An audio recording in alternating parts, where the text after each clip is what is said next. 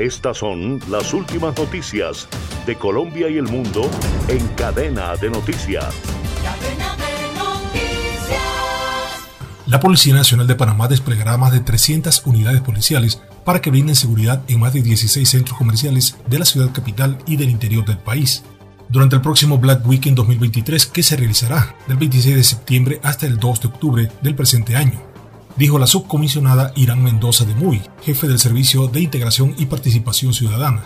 Añadió que también se contará con unidades de la Dirección Nacional de Operaciones de Tránsito quienes se encargarán del flujo vehicular en las vías adyacentes de los centros comerciales, además de uniformados del Servicio Policial de Niñez y Adolescencia, entre otros. También participarán unidades policiales bilingües y trilingües quienes servirán de intérprete a los turistas que nos visiten durante esta época, donde se espera el arribo de un aproximado de 7.000 personas provenientes de otros países de Latinoamérica y de Europa.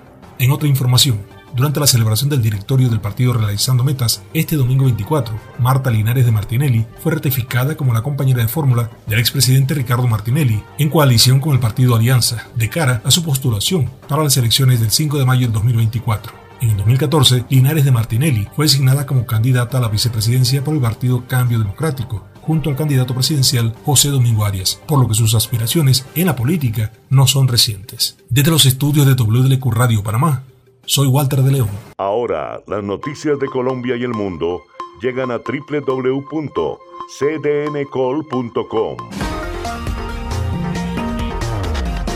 Somos cadena de noticias y el portal digital de las Américas. Noticias, deportes, salud, entretenimiento, análisis, América Latina y el mundo, radio y televisión en vivo, cadena de noticias.